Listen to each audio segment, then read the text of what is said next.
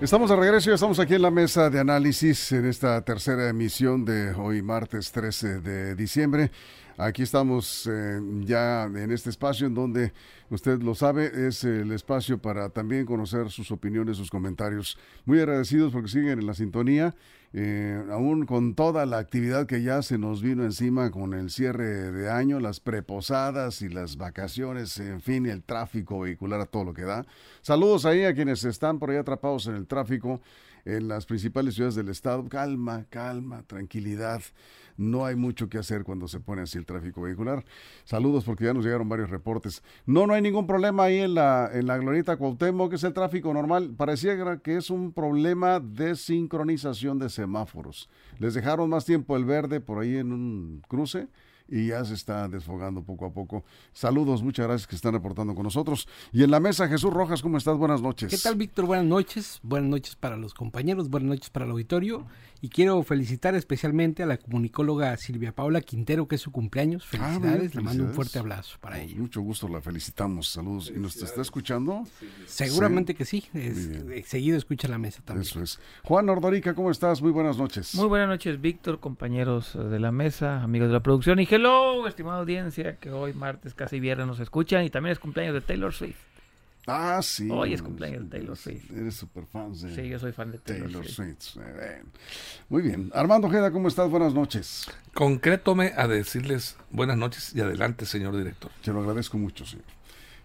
Milagro, ¿eh? bueno, vamos a ponernos en un, pues, colocarnos en el, en el tema de hoy. Está, pues yo, yo perdónenme, pero eh, estaba revisando ahí algunos medios en Puebla y pues eh, no es un tema local, es un tema de otro estado, pero pues eh, es noticia porque pues, es una noticia trágica, no todos los días muere un gobernador en funciones, comentaba Jesús Rojas hace unos momentos, hace una hora más o menos, dos horas que cambiamos de tema por la muerte de Miguel Barbosa, el gobernador de Puebla. Ya lleva dos gobernadores fallecidos en cuatro años. Puebla, sí, Jesús. Sí, claro, es un hecho lamentable la muerte de cualquier persona, por supuesto, siempre se lamentará. Es un gobernador que fue electo democráticamente, muere a los 63 años, Luis Miguel Barbosa Huerta, en el marco de su cuarto informe de gobierno. Y para esto contempla la constitución política del Estado de Puebla que habrá un gobernador sustituto. El Congreso del Estado de Puebla tendrá que sesionar para elegir a alguien que cubre el periodo que, le queda o que le quedaría a, este cargo que es de dos años. Eh, mientras tanto, va a entrar a suplirlo Ana Lucía Gil, que es su secretaria de gobernación. Ella ya prácticamente asumió el cargo. Y bueno, pues el Congreso va a tener que ponerse de acuerdo para poner a un gobernador sustituto. Eh, pues no exento de polémicas, ¿no? Este personaje que fue militante del Partido Revolucionario Institucional de hasta 1994, luego militó en el Partido de la Revolución Democrática hasta, hasta el 2017, eh, y bueno, pues acompañó al presidente Andrés Manuel López Obrador en este proceso electoral que lo llevó a la presidencia de la República. Él jugó la elección contra la, contra la candidata que falleció en el accidente eh, eh, en helicóptero esposa de otro que también falleció. El gobernador Moreno Valle también falleció en otro accidente aéreo en Puebla. Es decir, siempre Puebla en, el mismo, de, el mismo, sí, en, el, mismo accidente, en el mismo helicóptero, en el mismo helicóptero, sí, este, este siempre en el marco de estas eh, pues tragedias, ¿no? Y al final de cuentas, pues eh, no exento, como te decía, de polémica, pero bueno, hoy descansa en paz eh, Luis Miguel Barbosa Huerta. Así es. Juan. Luis Miguel Barbosa dijo cuando murió eh, la gobernadora eh, eh, electa, bueno, sí, sí, alcanzó a tomar posesión, ¿verdad? Sí, cómo no. Alcanzó a tomar posesión. Marta Erika. Sí, sí, Marta Erika dijo que los castigó Dios. Así dijo el señor Barbosa cuando fallecieron. Él es gobernador de la gobernadora. Tuvo varias expresiones muy desafortunadas. Sí, así dijo, ¿no? Dijo, lo castigó Dios, pues hoy Hoy él fallece, yo no creo que lo haya castigado Dios, ya tenía pues varios años con, diabetes, ya había perdido incluso un pie, había perdido un pie por la diabetes, la estaba sufriendo mucho. Y aquí cuál es lo, digamos, lo, lo, la parte polémica de su fallecimiento, cómo los políticos, hasta el, no él, sino los políticos que lo rodean hasta el último momento, tratando de ocultar información Todavía negaba la muerte eh, la propia, eh, no sé, Dirección de Comunicación Social, seguía negando lo que había sucedido. Eso es de mal gusto. Que estaba en recuperación y que no había ningún problema y, que está el comunicado decía está estable y sin complicaciones. Y sin complicaciones. Eso, ¿por qué los políticos hacen eso? Nunca lo voy a entender. En este caso no fue el señor Barbosa, obviamente, pero su gente, la gente cercana, ¿qué ganan con esconder la información? ¿Querrán ellos quedarse con algo del pastel? No sé por qué lo hacen este tipo de cuestiones tendríamos yo creo que también legislar en la parte de salud porque no sabía eh, leí por ahí varios comunicados que no sabían a ciencia cierta el estado de salud del señor Barbosa y que mucha gente quería saberlo ya lo hemos platicado en esta mesa yo creo que esa parte tiene que ser un poco más transparente al menos híjole al menos en el momento de su muerte ni siquiera tuvieron la decencia de dar una información completa hasta el último segundo siempre los políticos tienden a mentir esta es una tragedia y una desgracia que haya sido así por el caso del señor Barbosa. Así es, eh, Armando, vamos contigo.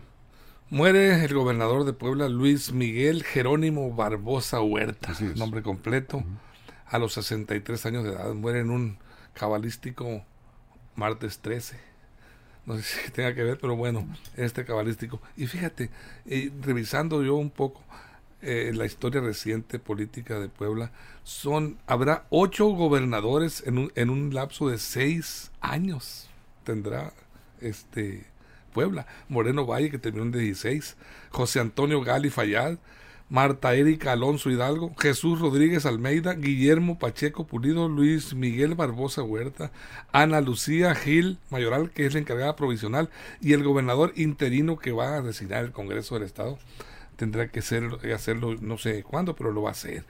Este, eh, este gobernador eh, Barbosa pues, había asumido la gobernatura el 1 de agosto del 2019 tras una larga y polémica batalla político-electoral y postelectoral porque él, él era banderado por Morena, perdió ante, ante Erika Alonso, la esposa precisamente del ex gobernador. Todo eso ya lo dimos a conocer. Sí, todo eso, Víctor. Pero me, llama la atención porque él, él interpuso, se fue a los tribunales. El tribunal le dio el revés y bueno, entró la controversia a partir de ahí porque eh, la gobernadora Erika Alonso duró solamente nueve días en el poder. E, ella eh, asumió el poder un 15 de diciembre del 2018 y el 24 de diciembre falleció junto con su esposo en un accidente trágico de helicóptero que bueno, falló y no se sabe hasta la fecha, no se ha aclarado bien ese tiempo. Jesús. Pues la última vez que se le vio en un evento público fue precisamente en la marcha del presidente Andrés Manuel López Obrador.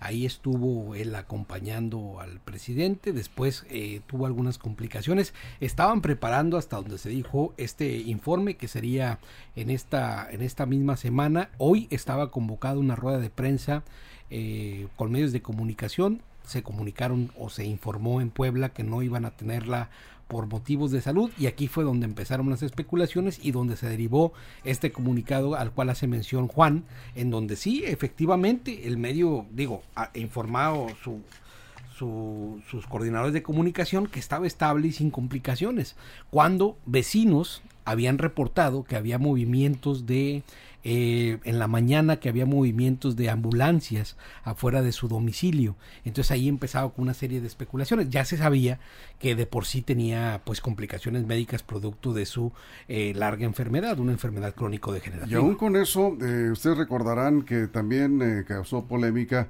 en, el medio de la pandemia 2021, o sea, agosto, septiembre. Uy, fue sí, cuando dijo que le daba nomás a los... Septiembre 2021. Sí, ¿qué, qué dijo exactamente? Sí, yo... Que, el, COVID les daba nada más a los, ricos, ¿no? a los ricos, a los que viajaban. Por era cuando al principio, el principio del COVID, cuando las enfermedades sobre todo eran a personas que habían estado en contacto con el extranjero. Yo recuerdo que, eh, y estoy buscando la frase, aquí la, encontré, porque hay, hay varias, en, los eh, eh, medios de Puebla, hoy están recordando esas frases, que, que, lo hicieron, pues este eh, muy conocido más allá de su estado, porque generó polémica a nivel nacional. Y esa frase del COVID, eh, lo dijo textual, aquí está la frase, dice, si ustedes son ricos, están en riesgo, los pobres somos inmunes. y le pegó el COVID. Y le pegó el COVID. y diabético. O sea, Incluso muchos ¿eh? dicen que parte de las, de las secuencias y las consecuencias del COVID fue esta, una muerte prematura que no le esperaba. Y ahorita, eh, yo creo que regresando del corso, le vamos a decir, o yo les puedo decir, cuántos gobernadores han muerto en, en funciones. En funciones. Al menos en los últimos 15 años, ¿no? Eso es. Bien, vamos a una pausa en radio. Nos quedamos sin cortes, eh, sin comerciales en, en redes sociales. Les recordamos que estamos en Facebook, en YouTube y en Twitter. Ya nos eh, confirmaron que no hay ningún accidente y nos en, en, la... Qué, qué bárbaro, el tráfico vehicular nos llegaron varios videos el problema es sincronización de semáforos. Ojalá ahí el centro de control de semáforos, la dirección de tránsito de vialidad, C4, en fin, se pudieran coordinar porque el tráfico vehicular está espantoso. Y si a eso le sumamos semáforos desincronizados, porque el tema de las calles pues, no lo podemos resolver, pero los semáforos sí. Y se puede dar más tiempo en vialidades que están muy congestionadas, como lo hicieron hace un momento ahí en la Glorieta Cuauhtémoc, y empezó a fluir el tráfico vehicular. Pero para eso necesita establecer un operativo especial en los semáforos para operarlos manualmente la Dirección de Vialidad de Tránsito. Vamos a una pausa y regresamos con la muerte del gobernador de Puebla, Miguel Barbosa. Continuamos. Línea directa, información de verdad.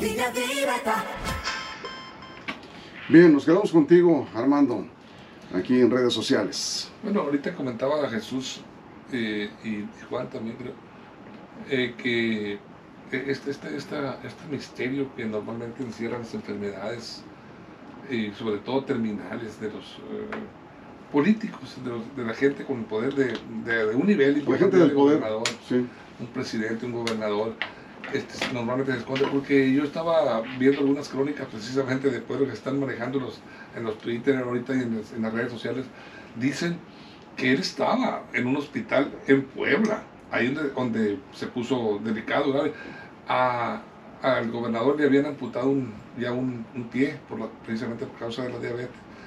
Y él estaba eh, programando, ya estaba para su, dar su, rendir su cuarto informe.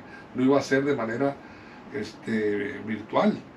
Ya estaba todo preparado para rendir ese informe. Y bueno, pues se complicó y toda esa movilización que se vio de ambulancias y todo eso, pues fue para el traslado que, que, se hizo hacia la Ciudad de México para recibir una atención, me imagino, más profesional.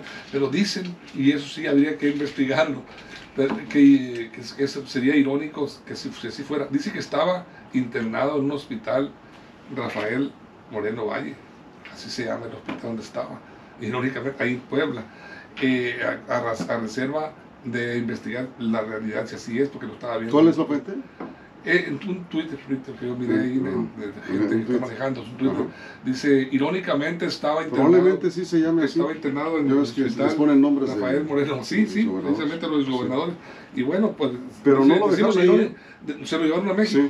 Decimos que irónicamente porque él estuvo, de alguna manera fue el, el, que estaba en la polémica cuando el fallecimiento de Moreno Valle y su esposa, la gobernadora cuando cayó el helicóptero. No, y aquella frase desafortunada. Y esa frase desafortunada que dijo que lo castigó, fue un castigo de Dios por haber robado la elección. Fue más o menos en esta fecha, creo que fue el 17 de diciembre cuando fallecieron el exgobernador y... 24.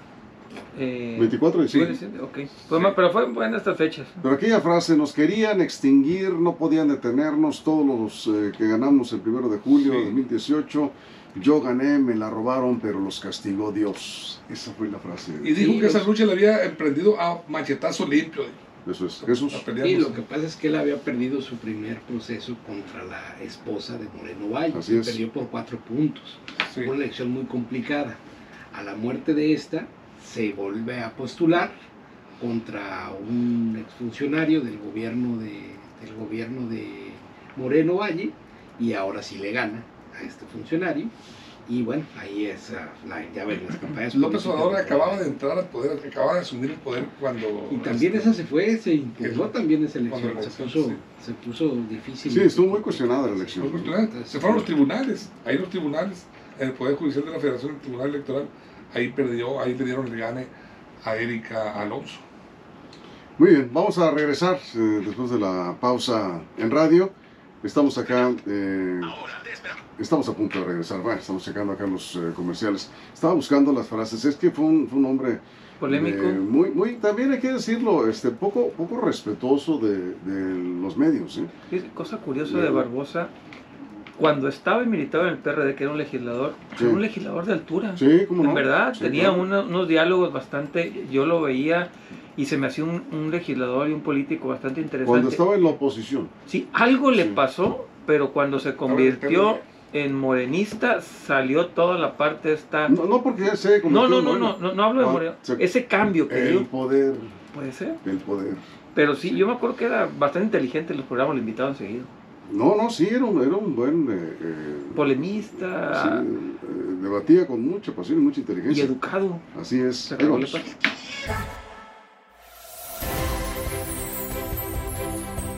Estamos recordando aquí al eh, polémico Miguel Barbosa, gobernador de Puebla, fallecido hoy. Juan, nos quedamos contigo. Sí, eh, ¿cuántos gobernadores han fallecido en funciones en los últimos años? En el 94 falleció Eduardo Villa, señor Peña, en Michoacán, en el 94. En Colima, eh, que digamos el, no el más reciente, sino antes de, la gente de Puebla, de Marta Erika. Gustavo Alberto Vázquez Montes de Colima en el 2015 falleció luego Marta, Erika Alonso en el 18 y ahora Miguel Barbosa. O sea, estamos hablando que en el 95 para acá solamente cuatro gobernantes han muerto, que bueno, afortunadamente no son, no son muchos y no es un caso que se esté repitiendo por motivos de salud o por accidentes. Eh, algunos estados tienen procesos más complicados que otros, al parecer el de Puebla es más sencillo, pero al final del día son cosas que suceden, a todos nos va a llegar la muerte y en este caso a un político en función, pues no nada más afecta a su familia y a su persona, sino afecta toda la vida, digamos, institucional del estado en el que gobierna. Entonces yo creo que sí debería ser al menos un poco más transparente la parte esta de salud de los gobernantes y bueno, el señor Barbosa descanse en paz, fue muy polémico, discutíamos en el corte que era una persona bastante prudente, inteligente y debatía muy bien cuando estaba en la oposición. A los programas de televisión lo invitaban seguido, era muy educado. pero Cuando se pasó al poder, cambió totalmente. Fue otro. Yo en verdad lo desconocí, decía, este no es el tipo que yo veía en la televisión, en los programas, en las mesas. Era el que más invitaban del PRD. Yo me acuerdo que era el que más cuadro tenía porque decían los propios perredistas que era el que mejor sabía debatir, pero desde el poder fue otro. Hagan de cuenta que lo cambiaron y le pusieron un, nuevo personaje, incluso hasta hablaba diferente. Pero bueno, es el poder y es lo que los cambia y hoy, hoy descansa en paz. Eso es Armando. Bueno, él fue diputado federal, senador de la República y finalmente concluyó con su anhelo que era ser gobernador de su estado, eh, nativo de Puebla.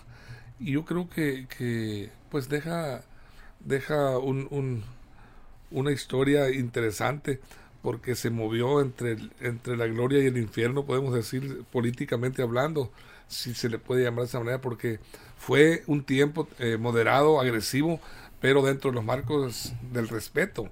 Cuando estaba en el PRD, cuando militó muchos años en el PRD, fue siempre de izquierda.